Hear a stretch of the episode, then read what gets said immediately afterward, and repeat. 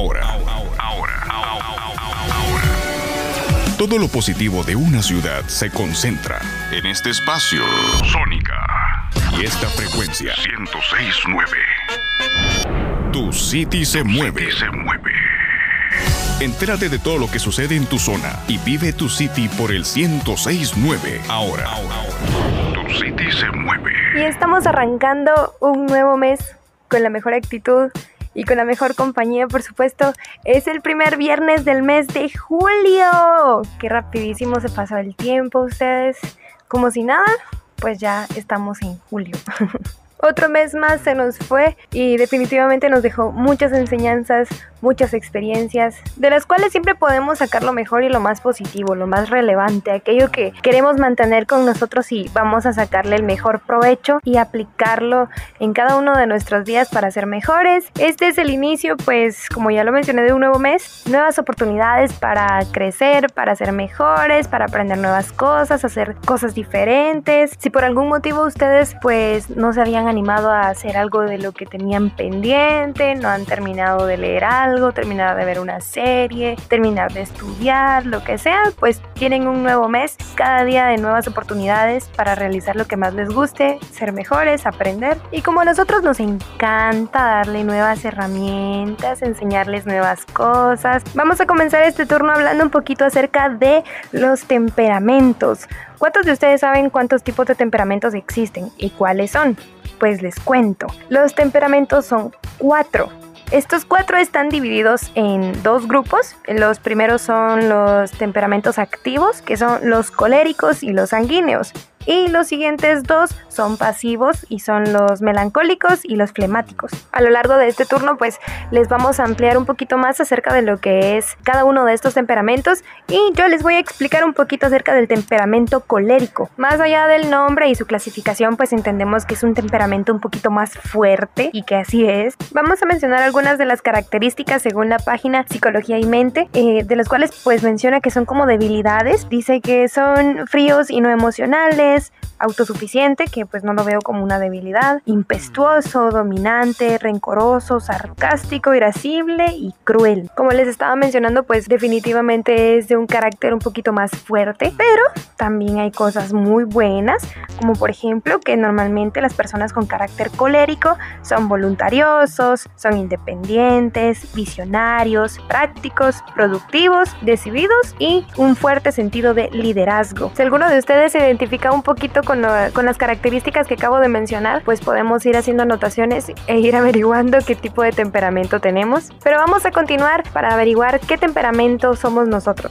Gracias Chiro por esas palabras de ánimo y bienvenida. Es un gusto estar de nuevo con la audiencia de Tu City se mueve. Me siento muy contento ya que es viernes y precisamente estamos iniciando un nuevo mes, el tercer día del mes de julio. Increíble, ya estamos en el séptimo mes del año 2020. El tiempo está pasando rapidísimo y nosotros aquí constantemente informándoles todo lo que acontece en la municipalidad de Guatemala. También los temas de interés, sobre todo en lo que conlleva la pandemia mundial. También como cada programa hablamos de otros temas como la cultura general, la tecnología, qué hacer en el confinamiento, manualidades, cuidados personales, arte, geografía, astronomía y otro tema de interés general. Continuando con el tema del temperamento, tenemos otro aparte del colérico, que es el sanguíneo. Este temperamento corresponde a aquellas personas que son muy carismáticas, amigables, tienen habilidades comunicativas y buenas relaciones sociales. Si tu hijo tiene esas características,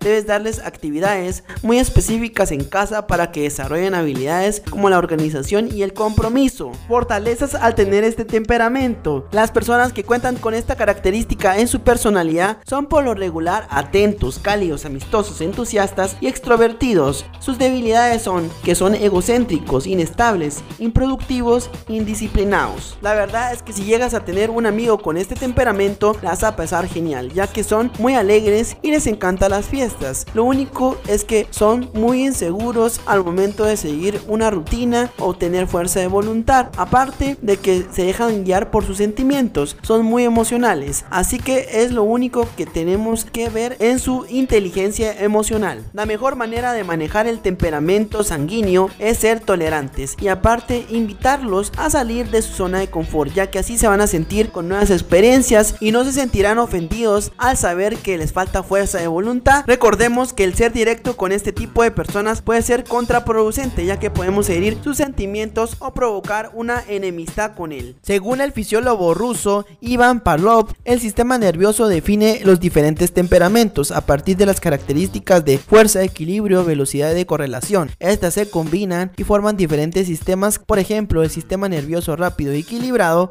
va con el temperamento sanguíneo, demostrándonos así que este es el más agradable de todos. Y seguimos conociendo de los tipos de temperamentos con mis compañeras. Buenas tardes gente linda, yo soy Ruth López, qué bendición que podamos estar nuevamente acá compartiendo con ustedes. Esperamos de todo corazón que hayan tenido un excelente inicio de semana y que este viernes, el último de la semana, se la estén pasando genial en sintonía de Tu City se mueve. Si tú eres de esas personas que se ríen mucho, si tú eres el primero en hablar socialmente, o tal vez tú eres una persona carismática que tiene un chiste siempre en su boca o tienes muchos amigos, déjame decirte que tienes el temperamento sanguíneo. Te voy a decir que tiene de positivo y negativo este temperamento.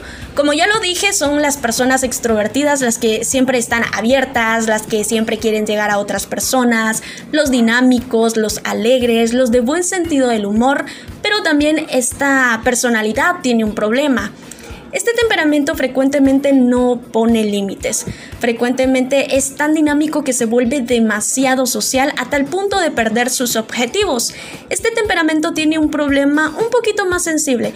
Frecuentemente tiene un roce con las personas que están a su alrededor porque a alguien no le gustó un chiste que, contamos o que contaste o porque se le fue, se nos fue una palabra o porque hablamos demasiado y contamos una confidencia pues que a ellos no, no les interesaba. Entonces, si tú te das cuenta, el temperamento sanguíneo puede tener unas características tan bonitas que si tú o si yo las vamos haciendo y cada vez más dinámicamente, podríamos dar muchísima ayuda a las personas.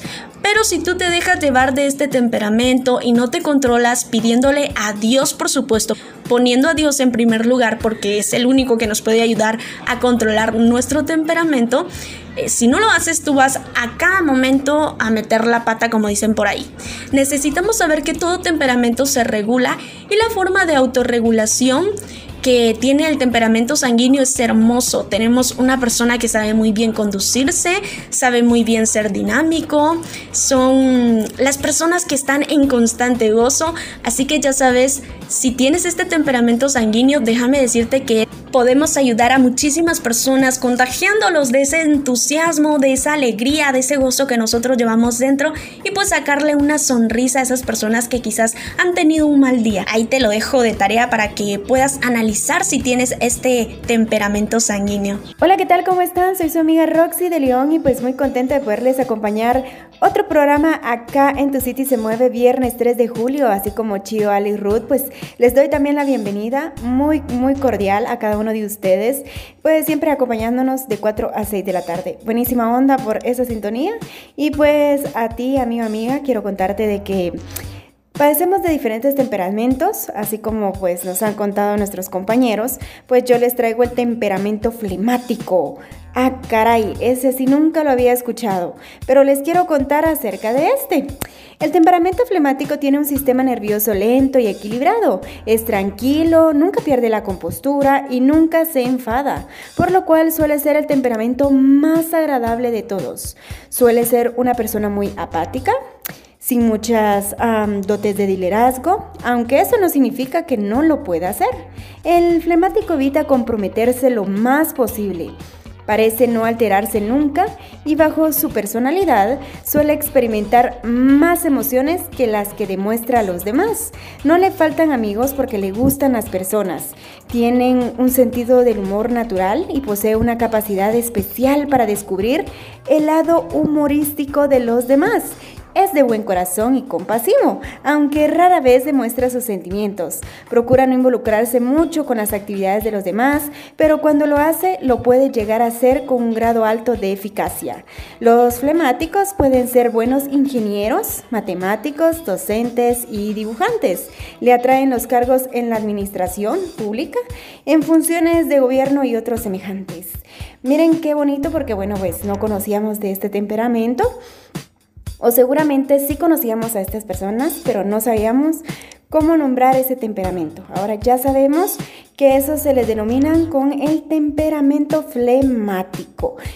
Las debilidades del flemático es que suele ser lento y ocioso, le falta empuje y ambición, suele escudarse del dolor y también pueden ser sensibles. Así que ya ustedes seguramente ya dijeron, ah, este ha de ser mi temperamento. Esperamos que sí. Bueno, pues seguimos con más programación. No le cambien porque seguimos con mucho, mucha música y pues obviamente con mucha información para todos ustedes que nos acompañan desde casita. Ahora, ahora, ahora. Conoce lo más relevante en el tránsito de tu ciudad. Tu City se mueve. Hemos notado que durante los últimos días hay un aumento en la cantidad de incidentes vehiculares. Por eso es que el alcalde Ricardo Quillones y su equipo de trabajo le hacen el llamado a los conductores, especialmente de motocicleta, a poder respetar todas las normas viales que están establecidas, con y sin toque de queda. Nos referimos especialmente a este sector porque están más involucrados en percances viales en el momento de la lluvia. De hecho, también hemos podido notar que hay un aumento en la cantidad de vehículos livianos dentro de la ciudad y esto por las medidas de restricción al transporte colectivo. También hemos notado que muchos de los usuarios están involucrados en percances viales por uso del teléfono celular. Aprovechamos la ocasión para hacerle un llamado a todos los conductores para que tomen en cuenta que con y sin toque de queda debemos respetar todas esas normas relacionadas con la velocidad, la luz roja del semáforo, el poder utilizar al máximo el carril derecho de las rutas y tomar en cuenta que ante la disminución de vehículos en ciertos días por la decisión gubernamental del número de placa, debemos de respetar siempre los espacios que están destinados para otro tipo de vehículos, como puede ser transporte pesado, motocicletas. Hay que tomar en cuenta que estamos en el estado de emergencia y es necesario apoyar a todos los sistemas de salud, a todas las personas que trabajamos en ayuda prehospitalaria y hay que cederles el paso. Ellos llevan el derecho de vía en cualquiera de las rutas. Tu City se mueve por Sónica. Sónica. 1069. Tu City se mueve. Your FM. More music in 3, 2, 1. Bueno, pues en este bloque queremos hablarles acerca de la importancia de hablar otros idiomas. Seguramente usted cuando va a aplicar hacia una plaza, pues seguramente el entrevistador le dice, mire, usted habla un segundo idioma. ¿Cuánto porcentaje usted lo habla, lo escribe o lo entiende? Si usted dice pues un 60-65% para arriba, usted lo entiende, habla o escribe, seguramente usted ya lleva las de ganar para aplicar en esa plaza. Es muy importante eso de hablar un segundo idioma, no importando qué idioma sea, en cualquier trabajo a usted le va a beneficiar. Es obvio que en un mundo globalizado pues hay muchos beneficios en hablar más de un idioma, como por ejemplo viajes, cuando usted pues viaja, no sé, a Europa. bueno, hay que, hay que pensar en grande, ¿no? Cuando usted pues seguramente le gustaría visitar esos países de Europa o sin ir tan lejos, los de Centroamérica o los vecinos de, de Norteamérica, pues les va a beneficiar mucho el hablar un segundo idioma. Quiero contarles una anécdota que yo hace unos años atrás ahí eh, viajé a Belice y pues allá hablan eh, el idioma inglés. Quiero contarles de que sí hay muchas personas que dominan el idioma español, pero hay muchos turistas, muchas personas que sí hablan inglés y pues esa sería mi anécdota, que llegué, hablé en español y muchos no me entendían. Entonces, ah, no, aquí hablan inglés. Empecé a hablar en inglés, lo poco que sé, porque no digo estoy al 100, todavía me falta, pero eso me ayudó mucho a, hospedarme, a pues a conocer de diferentes comidas que venden por allí. Y sí, sí es muy importante el segundo idioma, ya que pues si le dicen, miren, le puedo recoger su equipaje o qué comida usted desea pues solicitar o qué bebida usted quiere, usted no se va a quedar ahí, ¿y este qué me está preguntando, no? bueno, son, son casos, son anécdotas que sí uno se puede pensar que, que no precisamente va a ser en un trabajo, precisamente puede ser en un viaje, en ese viaje que usted tanto anhela, en otra cultura donde seguramente no hablan español y usted va a necesitar de hablar un segundo idioma. Es obvio que en un mundo globalizado pues hay muchos beneficios en hablar más de un idioma en viajes, comunicación, por muchos medios de negocios, por ejemplo, pero estos eh, estudios psicológicos indican que hay además ventajas cognitivas. Los cerebros de las personas bilingües pues operan de manera diferente y quiero contarles que estos ofrecen beneficios mentales. Así que yo le cedo la palabra a mi amiga Ruth que nos va a hablar acerca de los idiomas más hablados del mundo. Adelante, compañera. Así es, Muchis. Eso de aprender un nuevo idioma de verdad es algo lindo y muy, muy importante en estos tiempos, ya que si queremos postular a un buen trabajo, dependiendo de cuál sea, nos van a estar solicitando cierto nivel de inglés. Pongámosle el de inglés porque es el más solicitado en estos tiempos en cualquier trabajo si queremos ganar más billetico, billullito, money, dinero, como ustedes le quieran llamar. Así que pilas para aquellas personas que se han animado en esta cuarentena a tomarse un curso de inglés felicitaciones, échenle muchas ganas. Yo les voy a hablar de algunos idiomas más hablados en el mundo y como número uno tenemos el chino, aproximadamente 200 millones de personas de las cuales un millardo se compone solamente de gente que habla mandarín. Yo no le entiendo nada al mandarín. Hace poquito estaba viendo un video que subió un compañero en Facebook. De verdad que me quedé sorprendida. Yo dije, ¿de dónde salió? Porque les cuento que no lo conozco. Pero estaba hablando mandarín. Y se recuerdan que la semana pasada estábamos hablando de los negocios que ustedes pueden realizar en casa. Pues este es el caso del chico. Él está subiendo videos de tutoriales de este idioma mandarín para que muchas personas que desconocen de puedan ponerlo en práctica. Yo me quedé así bien admirada, hasta le escribí y quedamos en que me va unos cursitos. Bueno, me dijo, ¿verdad? Esperemos que sí. Como número dos tenemos el español. El español es hablado por 400 millones de personas en el planeta y a través de los cinco continentes. No estoy hablando solo de España y la, mayoría, la mayor parte de los países de Latinoamérica, sino también de muchas zonas en Estados Unidos. Como número 3 tenemos el inglés. En el mundo hay 360 millones de personas que hablan inglés como lengua materna y otros 500 millones que lo hablan como segunda lengua. Esto prueba su éxito como la lengua oficial en el mundo de los negocios, de los viajes y de las relaciones internacionales. Ya ven por qué les digo que se pongan las pilas ahí a aprender el inglés. A mí se me hace difícil, pero no imposible. Les cuento mi experiencia es de que a mí me cuesta muchísimo en la pronunciación, pero ahí estoy practique y practique. Así de que mi consejo es de que sigamos echándole ganas al inglés porque se ve difícil, pero si le ponemos y le dedicamos tiempo, les aseguro que vamos a ser unos expertos hablando inglés. Hello, my name is Ruth López. Ya vieron, hasta ya se me quedó cómo presentarme en inglés. Beneficios laborales y personales por hablar otro idioma. Cuando comiences tu aventura de hablar otro idioma, tu confianza aumentará. Una vez hayas tomado la decisión, tu progreso te proporcionará la suficiente motivación para seguir aprendiendo. Aparte, recibirás la admiración de las personas que no se atreven a aprender y el respeto de los nativos de la lengua que estás aprendiendo. Nadie espera que el uso de tu gramática sea perfecto o que hables con los codos desde el principio, verás que la cantidad de palabras positivas que recibirás tan pronto como empieces a utilizar las habilidades lingüísticas. Otro beneficio que da el aprender otro idioma es entrenar tu cerebro. Esto puede sonar un poco raro, pero el aprendizaje de una lengua extranjera ayuda a mantener en forma y saludable tu mente. Al tratar con un vocabulario y gramática complicada, tus células cerebrales trabajan de manera que tu cerebro está entrenando y no solo para aumentar la memoria, sino también para obtener mejores resultados en pruebas, exámenes, etc. Un dato curioso de aprender idiomas es que, según estudios de la Universidad de College de Londres, las personas que hablan dos idiomas sufren menos enfermedades como el Alzheimer. El viajar para un bilingüe es bastante sencillo, ya que el dominar dos lenguas te permite variar con tu idioma o también comunicarte directamente con las personas de ese país. Te permite ser más interesante en las relaciones interpersonales y personales y tener amigos de diferentes partes del mundo y vivir y trabajar y estudiar en el extranjero te permite conocer diferentes ciudades y países y viajar por el mundo. Un nuevo idioma ayuda a entender a otras personas y ver el mundo con otros ojos.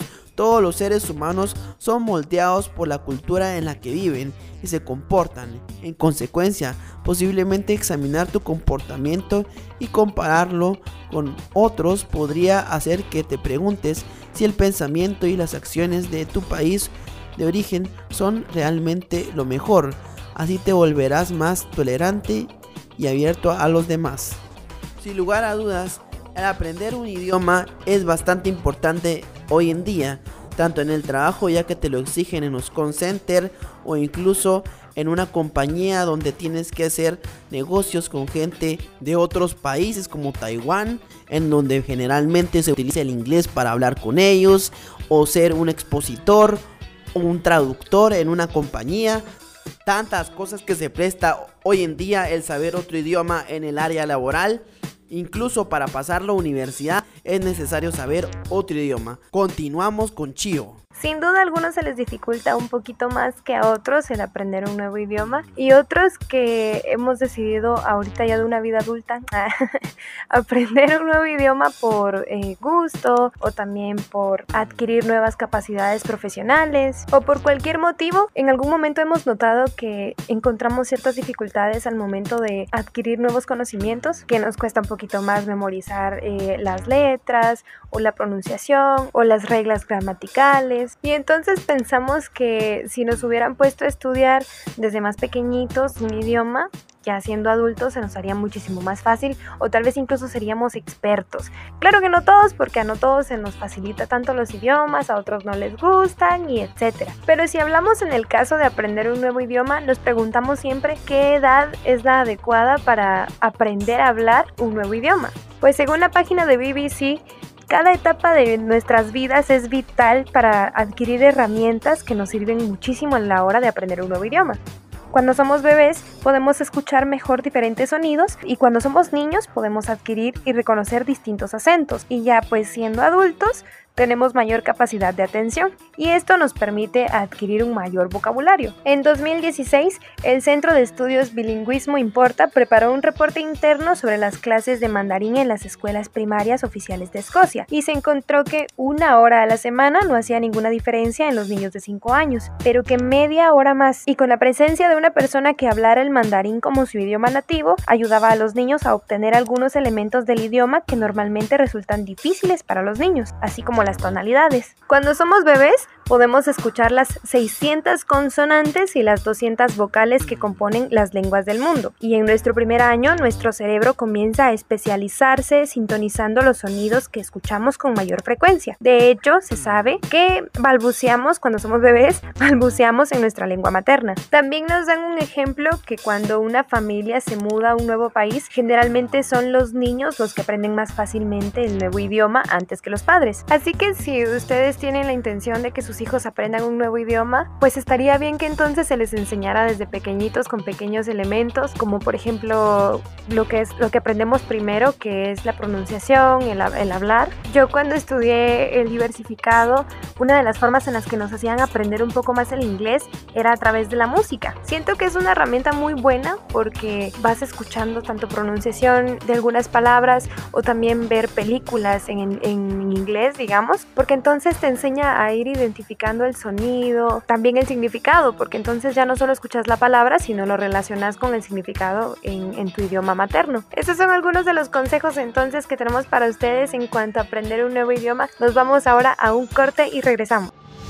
Ahora haremos una breve pausa, pero te invitamos a revisar nuestras historias en Instagram. Tu City se mueve. Luego de esta pausa, estamos de vuelta aquí en Tu City se mueve. Y bueno, un día como hoy, cada 3 de julio se conmemora en Argentina el Día del Locutor Nacional. La tradición existe desde 1950 y conmemora el nacimiento de la entidad gremial que nuclea a los profesionales de la radiodifusión, la Sociedad Argentina de Locutores. La conmemoración del Día del Locutor en Argentina encuentra su origen en 1943 cuando un grupo de locutores radiales conformaron la Sociedad Argentina de Locutores. La puesta puesta en marcha oficial de la organización se llevó a cabo un 3 de julio, razón por la cual fue elegido este día para conmemorar el Día del Locutor.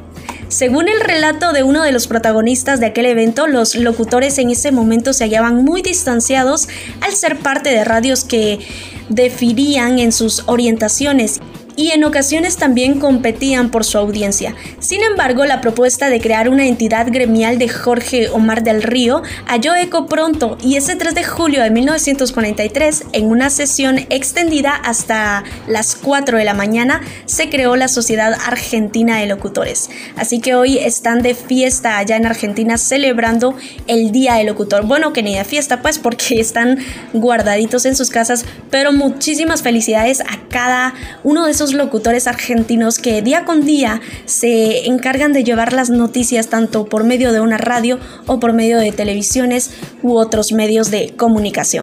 Y también un día como hoy, en 1970, un vuelo charter de la flota británica de Dan Air rumbo al centro turístico de la Costa Brava se estrelló en una montaña cerca de Barcelona, España, matando a 112 personas.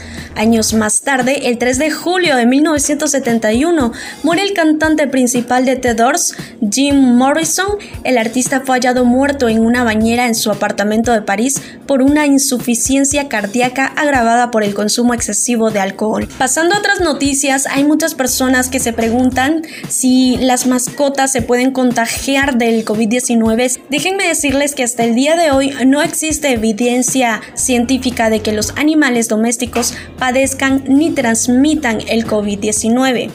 Las medidas básicas de higiene con mascotas para personas que no están contagiadas del COVID-19 son de que se tienen que lavar las manos frecuentemente después de tocar a los animales. Bueno, en este bloque de farándula quiero contarles que hoy está cumpliendo un actor años es nada más y nada menos que Tom Cruise Potter, más conocido como Tom Cruise, pues es un actor estadounidense nacido en Siracusa, Nueva York, un 3 de julio del 62. Es conocido por ser excéntrico, talentoso y polifacético.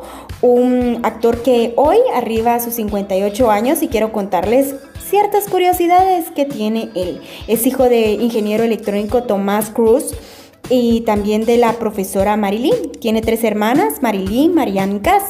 Tuvo muchos problemas durante su escolaridad por ser disléxico y su primera película pues fue Taps, junto a otra joven promesa sin pin. Quiero contarles que ha participado en películas tanto taquilleras como galardonadas, películas como Risky Business, Top Gun, El color del dinero, Rain Man, Entrevista con el vampiro, Air, ah, también está Ice White Shot y Minority Report. El último Samurai, pues la saga de Misión Imposible.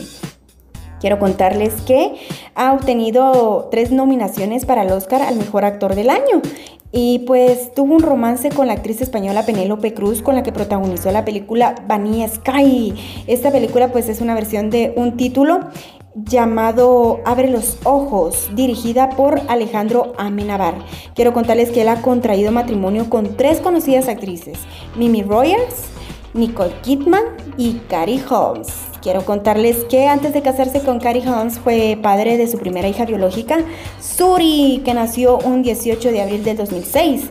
Su aflicción y propaganda eh, a la Iglesia de Cienciología, a la que Cruz atribuye haberle procurado pues una mejor conciencia espiritual. Quiero contarles también que en 1990 Tom Cruise fue considerado por la revista People eh, como el hombre vivo sexy del momento.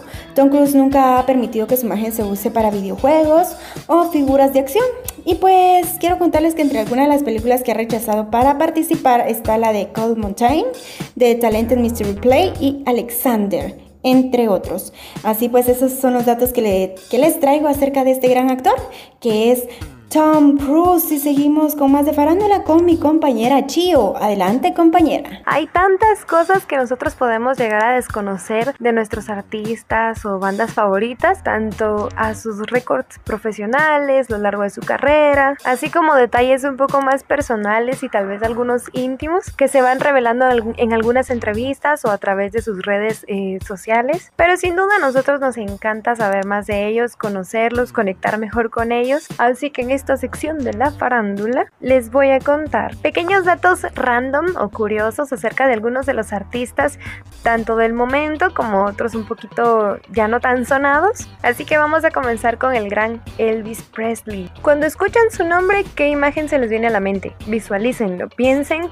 cómo se veía físicamente. Pensemos principalmente en su peinado tan característico. Pues resulta que Elvis Presley no siempre tuvo el cabello negro. Él cuando era pequeño era rubio, pero decidió utilizar distintos métodos para oscurecer su cabello tanto con tintes y gel para poder volverlo así de negro como lo recordamos y conseguir ese peinado tan característico de él. Vamos con el segundo dato. Hablemos un poquito de la canción My Heart Will Go On. Si no saben de cuál canción estoy hablando, pues es la canción emblemática, el sello oficial de la película El Titanic, la cual fue interpretada por Celine Dion. Pues resulta que en realidad Celine no quería interpretar la canción, pero con la intervención de su esposo y de los productores lograron convencerla, a lo cual pues decidió que iba a cantarla, más como para ver si sí les gustaba o qué salía.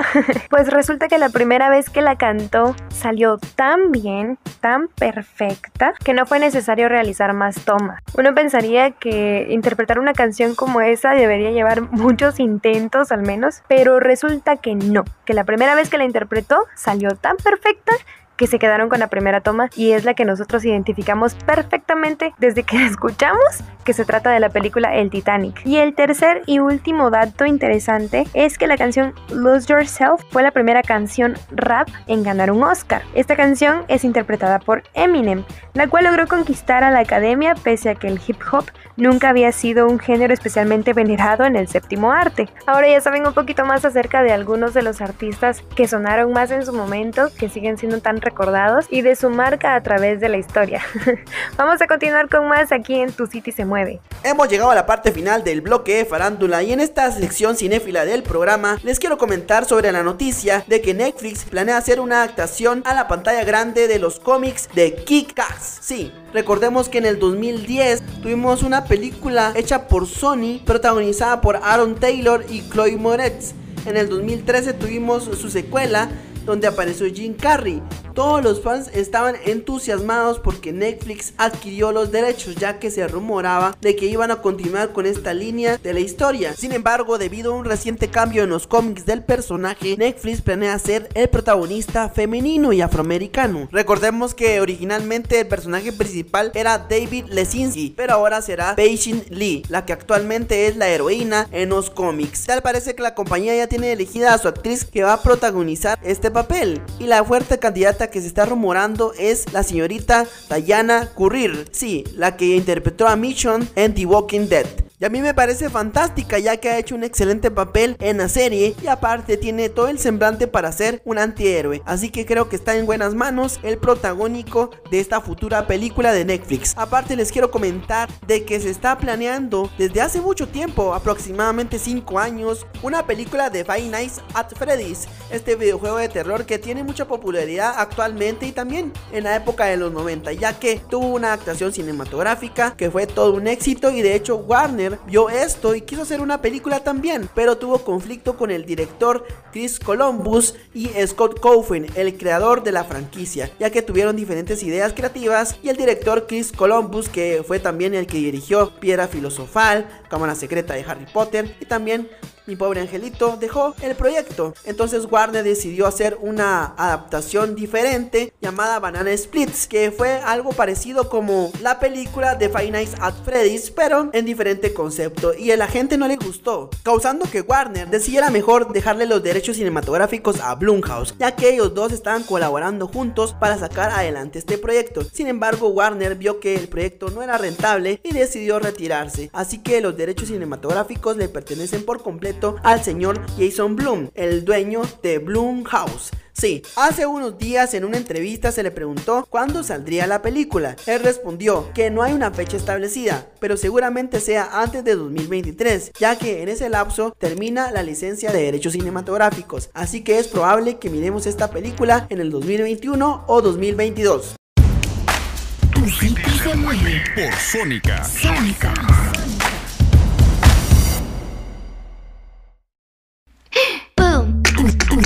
Por Sónica.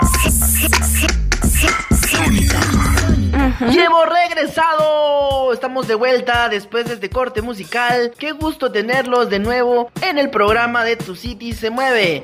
Les quiero comentar de que vamos a hablar en este bloque sobre un tema que creo que todas las parejas nos interesa. Y bueno, vamos a hablar de precisamente de los celos posesivos y de otros tipos de celos que existen. Les quiero contar de que hay una pequeña variación ya que existen dos clasificaciones de tipos de celos, que son la subjetiva o la emocional, que no está sustentada en una base científica, pero la gente en las relaciones de pareja las clasifica así. Tenemos este artículo de el Heraldo de Tegucigalpa Honduras, donde clasifica en cinco grupos los celos. Tenemos el primero que es el celo vergonzoso, es de aquella persona que procura demostrar sus inseguridades sin mostrar cólera y sin preguntar. Podemos decir que este es el celo silencioso.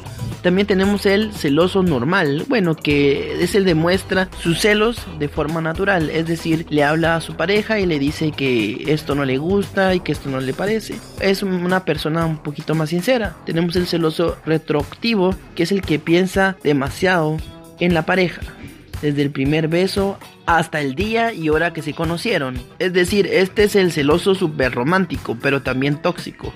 y también tenemos el celoso infiel, que este quiere a su pareja, pero le molesta que la otra persona pues le sea también infiel.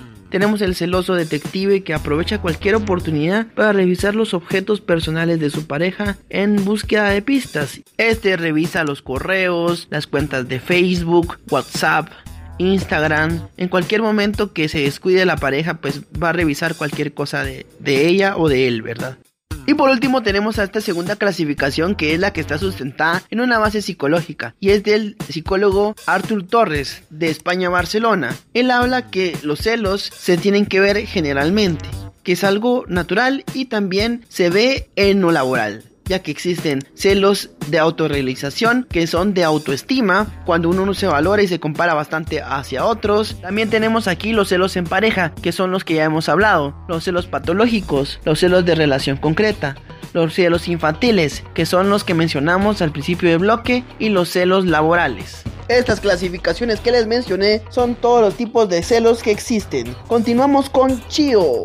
Todos, todos, todos, todos hemos sentido celos en más de una ocasión, repetidas veces, en distintas circunstancias, con distintas personas. Es algo que definitivamente nosotros no podemos negar y muchas otras veces tampoco evitar del todo, pero que es muy importante que nosotros sepamos cómo manejarlo, así también como eliminarlo a lo mayor de la medida posible, ya que como bien sabemos, pues los celos pueden ser muy destructivos, muy dañinos, tanto para nosotros como para las personas que nosotros queremos también, ya que normalmente cuando existen celos definitivamente quedan marcas, quedan heridas ahí en nosotros guardadas que difícilmente se borran, que quieren mucho trabajo. Según el escritor y ensayista francés Michael Equin, los celos son, de todas las enfermedades del espíritu, aquella a la cual más cosas sirven de alimento y de ninguna de remedio. Sabemos bien que los celos surgen ante la sensación o el conjunto de emociones que nos hacen sentir de alguna forma en amenaza, que estamos a punto de perder algo que es muy importante para nosotros, entonces pues brotan los celos y podemos verlo acompañado también de miedo, enojo, envidia, dolor, humillación, odio, inseguridad desconfianza, poca autoestima y muchísimas cosas más. Siempre debemos buscar la mejor manera de poder expresar lo que nosotros estamos sintiendo sin necesidad de herir a las otras personas y tampoco de no salir lastimados. Muchas veces los celos se dan también por producto de nuestra imaginación que tendemos a, a estar inseguros de nosotros mismos o de quienes nos rodeamos y nos provoca inseguridad, entonces nos volvemos muy celosos o celosas. Y hay una forma quizá la más adecuada de poder expresar expresarlo es decirle a la otra persona cómo nos sentimos, exponerle qué está pasando y por qué nos sentimos de esta forma para llegar a una solución, una explicación que nos permita sentirnos un poco más tranquilos y así no caer en la forma más inadecuada de expresar lo que sea llorando, gritando, también suceden algunas amenazas, algunas agresiones físicas o verbales. Sin duda la mejor forma de poder enfrentar o afrontar los celos es ser abiertos, con nosotros mismos y con las personas que nos rodean. Tanto con nuestras parejas o también sucede que se dan celos en las amistades. Hay que ser muy sinceros, muy abiertos y expresar lo que sentimos de la forma más respetuosa para que las otras personas también comprendan cómo nos estamos sintiendo y también qué nos ha hecho sentir esta situación. Celos de la noche que comparte tus secretos. Tengo celos, chon chon chon chon, celos. Eh, seguramente ya reconocieron esta canción que es de Fanny Luz, celos. Y si nos identificamos, las chicas cuando celos de la noche. Ay, que comparte tus secretos, tengo celos. ¿Cuántas veces por amor pues ustedes seguramente han de decir, hasta de la luna tengo celos? No pues, quiero contarles que yo les traigo acerca de cómo superar los celos. Ay, y es que es natural tener celos de vez en cuando. De hecho, para muchos los celos pueden considerarse como una prueba de amor.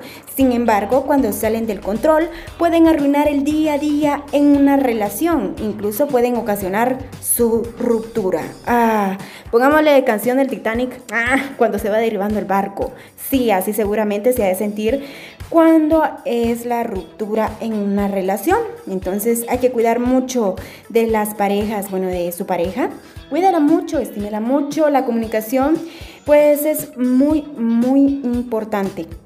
Quiero contarles que es muy importante reconocer que tienes un problema. Sí, ese es el primer paso para atender los celos. Es admitir que se trata de un problema real que está afectando la relación y pues los celos pueden debilitar a ambas personas en una relación. Quiero contarte también que otro paso es construye la confianza en ti mismo. Los celos son un producto de inseguridad emocional y de baja autoestima. Otro paso es afirma tu vida y tus sueños. Esfuérzate en agradarte a ti mismo antes que a los demás un espíritu positivo y no quedar fijado en el sentimiento de los celos y los problemas que ocasiona. El siguiente sería confía en que puedes enfrentar y asimilar un abandono eventual y real. Los celos malsanos tienen que ver con un miedo a ser abandonados o engañados. También está el paso de no juegues juegos. Los celos son muy angustiadores, así como lo oyen y no te conectes a las redes sociales. Estos sitios, principalmente Facebook, te invaden con imágenes que pueden suscitar a los celos. Así que ya saben, a cuidar de la relación, tener mucha comunicación y vamos contigo, Ruth, de cómo los celos pueden ser buenos o malos. ¿A ah, caray? Adelante. Habitualmente se oyen frases como los celos son malos, no hay que tener celos, o más bien al revés, tener un poco de celos está bien porque eso significa que te importa. Si no sientes celos es porque no le importas. O tengo celos pero de los buenos. Pero sabemos que la mayoría de estas frases no son del todo ciertas. Los celos no son ni buenos ni malos. Eh, son como una emoción, como la alegría o la tristeza. O imagina por un momento qué sentirías si tu pareja te dijera que ha quedado a pasar la tarde con un chico o una chica. Es posible que en una situación como esta obviamente puedas sentir celos. Cualquier persona puede experimentar celos en un momento dado, ya que no podemos decidir que aparezcan o no. Pero esto no significa que cuantos más celos tenga una persona, más le importa a su pareja. O al contrario, que el hecho de no sentir celos sea porque no se quiere a la pareja en absoluto. Tener celos no es sinónimo de querer a una persona ni al revés. Como les he dicho, en la mayoría de las ocasiones no podemos controlar que los celos aparezcan o no. Pero hay una cosa que sí podemos hacer para que esto no suponga un gran problema en nuestra relación. Si sientes celos, pregúntate de qué o de quiénes o de quién sientes celos, qué es lo que está haciendo que te sientas así. Analiza tu situación o situaciones que hacen que te sientas así. Si esos celos van dirigidos hacia una persona en concreto o hacia otras personas en general. Si surgen cada vez que se repite la misma situación o una parecida, busca solución. Piensa en qué podrías hacer tú y qué podría hacer tu pareja para que los celos fuesen cada vez menores. Los celos no desaparecen por arte de magia, no, pero con la calma y la reflexión pueden disminuir poco a poco hasta que hayan desaparecido prácticamente o hasta que ya no supongan un problema en la pareja. La comunicación en la pareja es muy importante y resulta fundamental cuando hablamos de celos. Un estudio realizado sobre comunicación y celos dice que aquellas personas que tienen comunicación para llegar a acuerdos comunes, es más probable que tengan niveles más bajos de celos. Habla con tu pareja sobre qué situación hacen que sientan celos, hacia qué personas van dirigidos y sobre cómo pueden cada uno eh, de ustedes llegar a una solución. Es el momento de hacer una breve pausa, pero te invitamos a visitar nuestro canal de videos en YouTube. Tu City se mueve.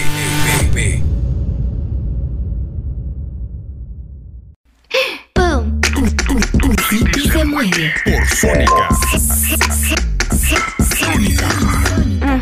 A lo largo del año nosotros atravesamos por distintas estaciones, algunas serán nuestras favoritas, otras no nos gustan tanto. Siempre habrá una estación que nos trae mejores recuerdos o nos hace sentir mucho mejor. Y así también las distintas estaciones están llenos de mitos, de rumores, de curiosidades, de tantas cosas que son interesantes descubrir, saber, conocer, que también podrían ser ciertas y darle alguna explicación al por qué nos gusta tanto. Vamos a comenzar hablando un poco acerca del el otoño. A mí la verdad me fascina quizás no lo vivimos como tal, eh, como se vive en otros lugares, pero a mí el otoño me fascina. Esta es la temporada de transición entre el verano y el invierno, y lo que es más notable, sin duda, es el cambio de color en las hojas y en la cosecha. Otra de las cosas que se dice eh, de las personas que nacen en otoño es que viven más tiempo. Un estudio en el Journal of Aging Research encontró que los bebés nacidos durante los meses de otoño tienen más probabilidades de vivir hasta los 100 años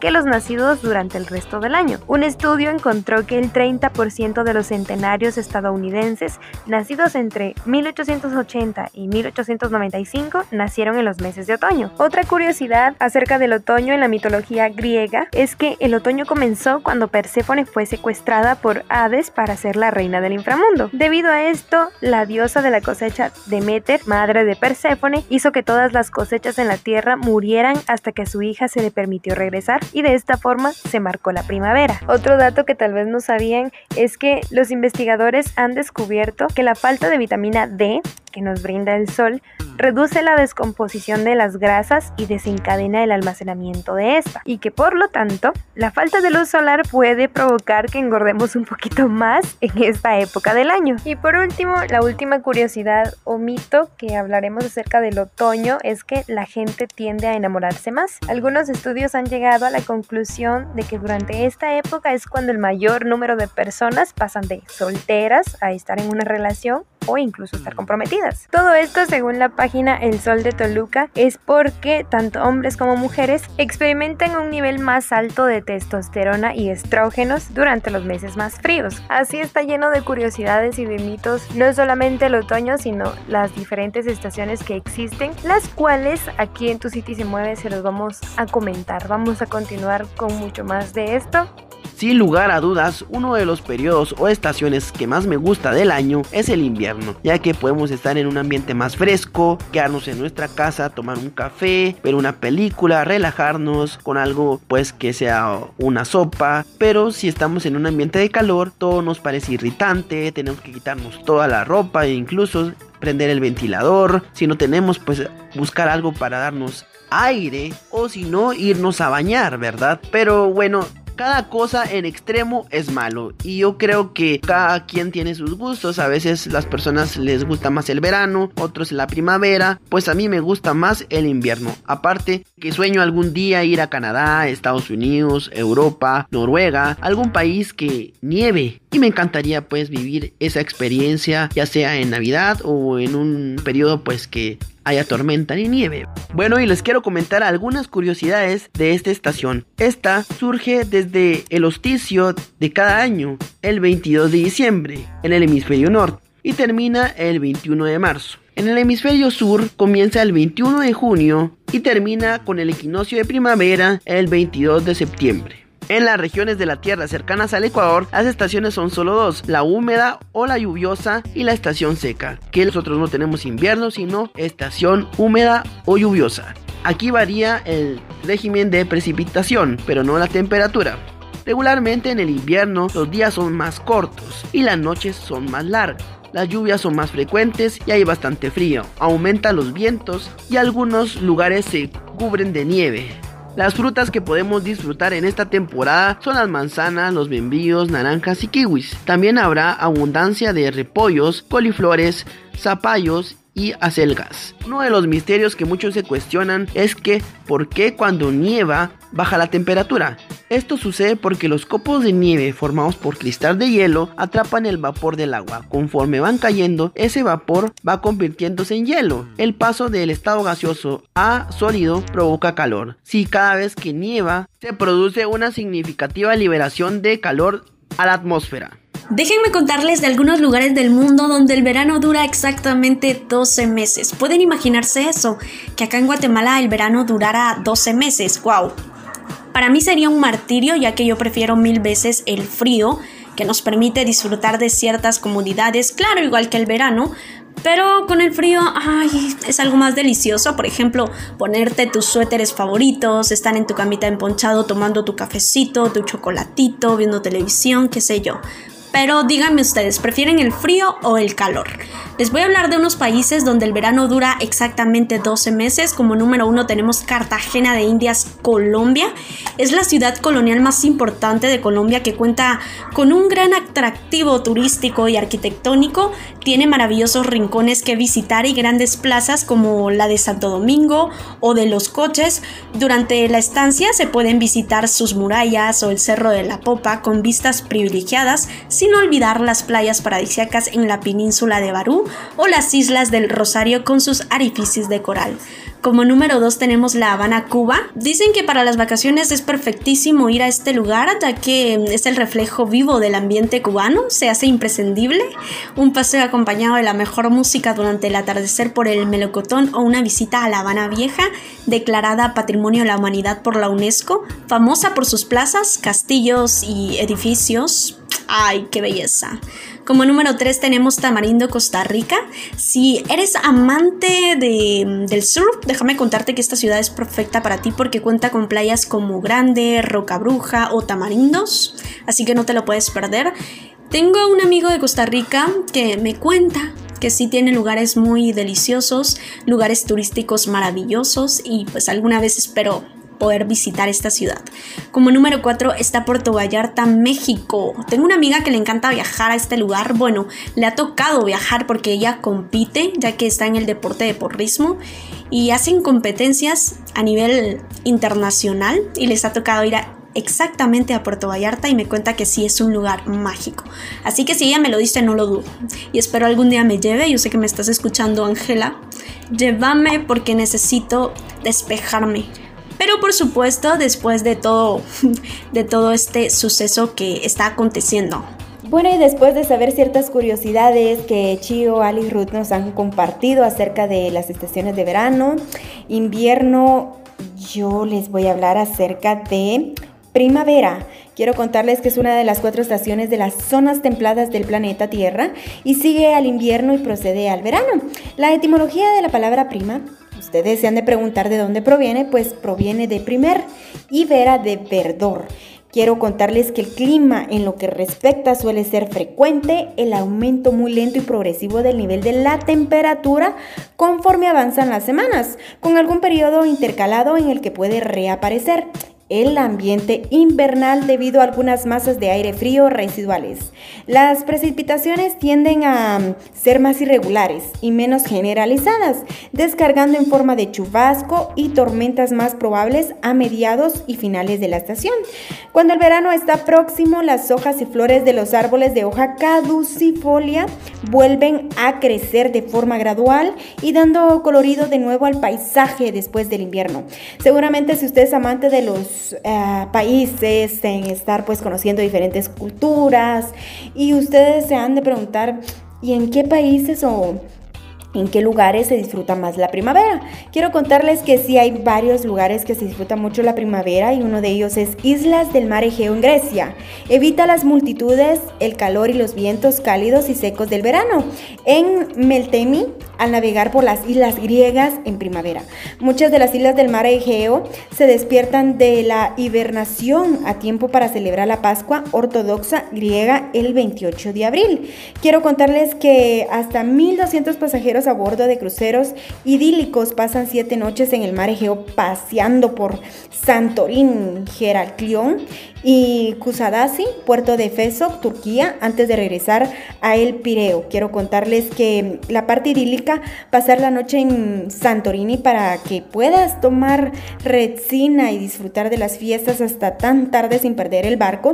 Los precios, pues, ay, son varios dólares que cubren las comidas y a bordo de la cocina local. Otro de los lugares que ustedes pueden visitar y quieren disfrutar de esta mm, pues esta estación es Barcelona, España. Así que con esto cerramos este bloque de estaciones del año y seguimos con más acá en Tu City se mueve. Es el momento de hacer una breve pausa, pero te invitamos a visitar nuestro canal de videos en YouTube, Tu City se mueve.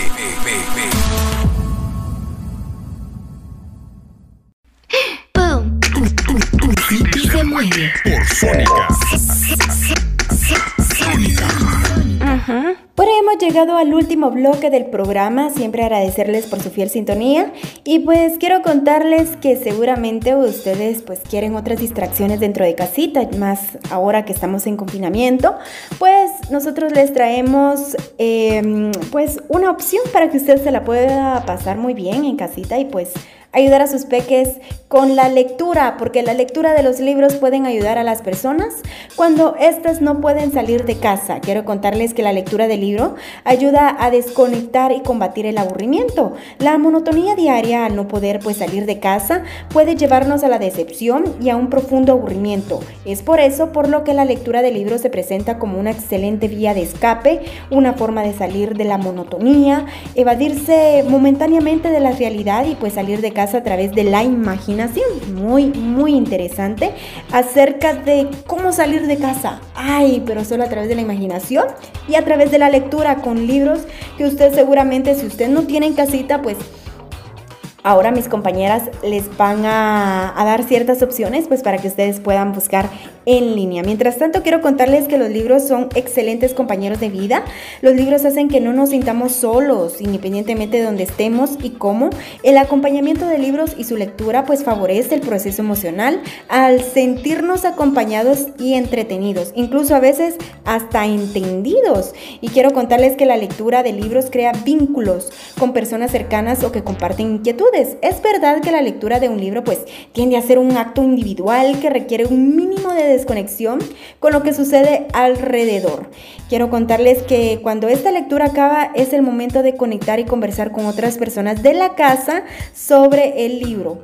La lectura puede llegar a ser un acto individual, pero está con nosotros pues hacerlo un acto colectivo compartido. Por cierto, no hay que olvidarse de seguir leyendo a los peques de la casa, pues para fomentar la conexión con ellos. La lectura de los libros pues activa la memoria y favorece la capacidad del pensamiento crítico.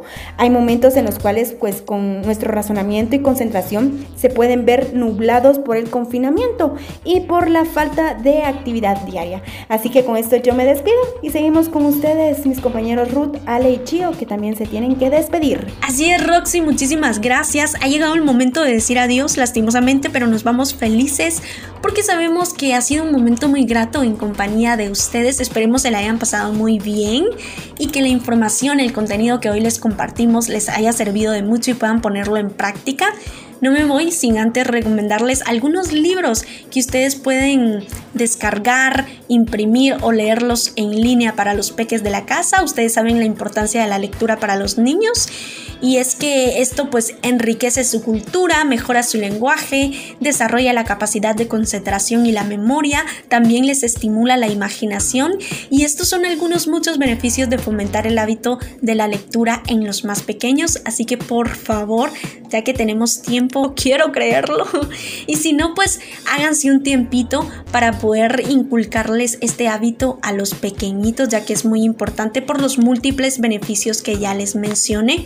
Así que apúntenle porque el primer libro que les recomiendo es el de Margaritas de De Baile, Las aventuras de Pinocho, está el de Barba Azul, La Bella Durmiente del Bosque, está La camisa del hombre, Caperucita Roja, La Cenicienta, El famoso cohete, El maravilloso mago de Oz, El origen animal, parece que estoy cantando, oh, oh, oh. El carpintero, el, el Principito feliz, El príncipe rana, El soldadito de plomo, La nube de lluvia, La pobre viejecita. Estos y muchísimos libros hay en PDF, o sea, no nos podemos limitar, no tenemos la excusa de decir, pero es que no tengo dinero de poder comprarlo, porque todo está a la mano ahorita con la tecnología eh, gracias a Dios estos libros se pueden leer en PDF, así que solo está de leerlos en línea o de poder imprimirlos y ya ustedes ser creativos y formar un librito y de coloreárselo a los peques de la casa. Inclusive pueden imprimir dibujos para que ellos puedan también también soltar su creatividad en estar pintando. Muchísimas gracias por habernos acompañado acá en Tu City se mueve. Yo soy Ruth López y ha sido un gusto poder compartir con ustedes. Los esperamos el próximo viernes. Recuerden que estamos de 4 a 6 de la tarde. También de lunes a viernes están de 4 a 6 de la tarde. No se pierdan cada una de estas programaciones ya que traemos buenísimo contenido para que ustedes estén informados. Los esperamos hasta el próximo viernes y que Dios les bendiga.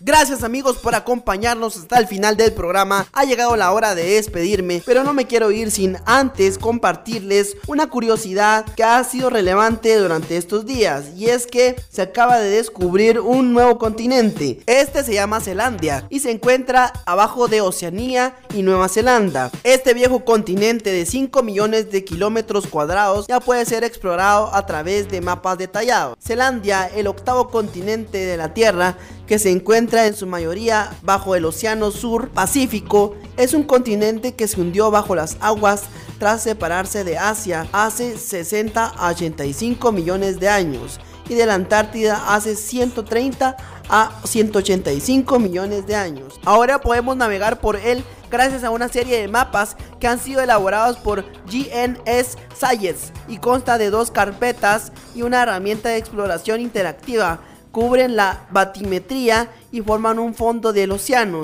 y los orígenes tectónicos. Gracias a este nuevo proyecto podemos deleitarnos con estos excelentes mapas que detallan este continente perdido hace mucho tiempo, el octavo en el mundo tras África, Asia, Antártida, Australia, Oceanía, Europa, América del Norte y América del Sur. Zelandia es un continente de 5 millones de kilómetros cuadrados, en donde el 94% de su superficie está en el agua, en el Océano Pacífico, frente a la costa de Australia. Zelandia nació entre 79 y 83 millones de años cuando se separó de Gondwana, un antiguo supercontinente que existió hasta la era Jurásica, hace 100 80 millones de años. Los restos de Gondwana constituyen aproximadamente dos tercios del área continental actual, incluyendo América del Sur, África, la Antártida, Australia, el subcontinente indio, Arabia y por supuesto Zelandia. Si bien varios proyectos han tratado de comprender mejor Zelandia, en los últimos años todavía ha quedado mucho que aprender. En el 2017, geólogos de Nueva Caledonia, Nueva Zelanda y Australia concluyeron que Zelandia cumple todos los requisitos necesarios para definirse como continente, pero no ha sido hasta ahora cuando han conseguido mapear su extensión completa a detalle. Y ya para finalizar, les quiero compartir un sitio donde pueden descargar cualquier tipo de libro en PDF. El sitio se llama es.pdfdrive.com. Ahí encontrarás novelas, enciclopedias, cuentos, literatura moderna, literatura clásica, de todo tipo de libro encontrarás en ese sitio. Así que te lo recomiendo, es muy útil, a mí me ha servido. Aparte que tengo mis grupos de WhatsApp de libros. También puedes utilizar la opción de meterte a los grupos cerrados de Facebook de lectura. Ahí vas a encontrar bastantes personas que comparten libros. Así que te recomiendo esa opción. O también la página que te indiqué, ahí vas a encontrar variedad de libros. Bueno, yo me despido con esto. Mi nombre es Alejandro Mendoza. No olviden la marca las manos con agua y con jabón. ¿No les ha pasado a ustedes que a veces tenemos muchas ganas de leer alguna historia, algún cuento que nos han dicho, nos han contado y queremos leerla o algo así, pero no tenemos tiempo o la lectura no es muy lo nuestro o preferimos la película o algo parecido? Pues les tengo otra alternativa. Si ustedes tienen muchas ganas de leer un libro, pero no tienen el tiempo suficiente o simplemente no les gusta leer, ¿qué les parece? optar por audiolibros. Así como hay lugares en los que debemos comprar los libros digitales o las versiones audio, también hay páginas web que nos permiten descargarlos completamente gratis, son seguros y son un excelente recurso si lo de ustedes es un poquito más auditivo. El primer sitio que puedo recomendarles para poder descargar audiolibros es Amazon. Este sitio tiene una de las colecciones más amplias de libros a nivel digital, que la mayoría suele ser de paga, pero también pueden encontrar una sección con audiolibros gratuitos que se pueden descargar de forma sencilla y legal. LibriVox este sitio cuenta con voluntarios de todas partes del mundo que producen audiolibros mediante la lectura de clásicos y obras de dominio público. Audible. Este sitio pertenece a Amazon y cuenta con más de 180.000 archivos de audio, los cuales se pueden acceder gratuitamente durante un mes de prueba. Lit2Go, Lit2 Go. Este es un portal similar al de LibriVox, que son lecturas de libros de dominio público y licencia Creative Commons. Y por último, Archive. Este sitio no solo ofrece más de 11.000 audiolibros de obras de dominio público y Creative Commons, sino que también cuenta con grabaciones de antiguos programas de radio y lectura de noticias alternativas, entre muchas cosas más interesantes. Así que ya no quedan más excusas que nos vamos a quedar con la gana de conocer una historia. Ya tenemos los recursos necesarios para poder sacarle el mejor provecho. Hasta aquí ha llegado el turno de hoy. Yo soy Rocío Quiñones y fue un gusto, un placer acompañarlos esta tarde. Que tengan un muy excelente fin de semana, que todo sea de mucho éxito y nos escuchamos hasta la próxima. Bye. Todo lo positivo de una ciudad se concentra en este espacio Sónica y esta frecuencia 1069. Tu City se mueve. se mueve. Entérate de todo lo que sucede en tu zona y vive tu City por el 1069. El próximo lunes, a partir de las 4 de la tarde, por Sónica. Tu City se mueve. Por el 1069.